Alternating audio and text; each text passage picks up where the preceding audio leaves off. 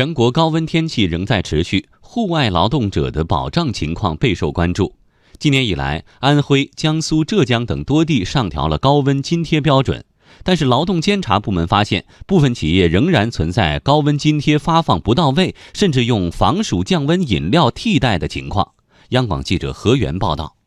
防暑降温措施管理办法规定，用人单位安排劳动者在三十五度以上高温天气从事室外露天作业，以及不能采取有效措施将工作场所温度降低到三十三度以下的，应发放高温津贴，纳入工资总额。人社部新闻发言人卢爱红介绍，高温津贴标准由省级人力资源社会保障部门会同有关部门制定，并根据经济社会发展状况适时调整。并对高温津贴的发放条件、发放方式、发放的时间长短、发放的水平等等，都做出了具体规定。今年以来，包括安徽、江苏、浙江等六个省区市上调了高温津贴标准。江苏省调整至每月三百元，安徽省则将标准由每人每工作日不低于十元调整为不低于十五元。各地劳动监察部门检查发现，仍有企业存在高温津贴发放不到位、明发津贴暗扣工资，甚至用西瓜、绿豆汤代替发放的情况。安徽省人社厅劳动关系处处长陶贤海表示，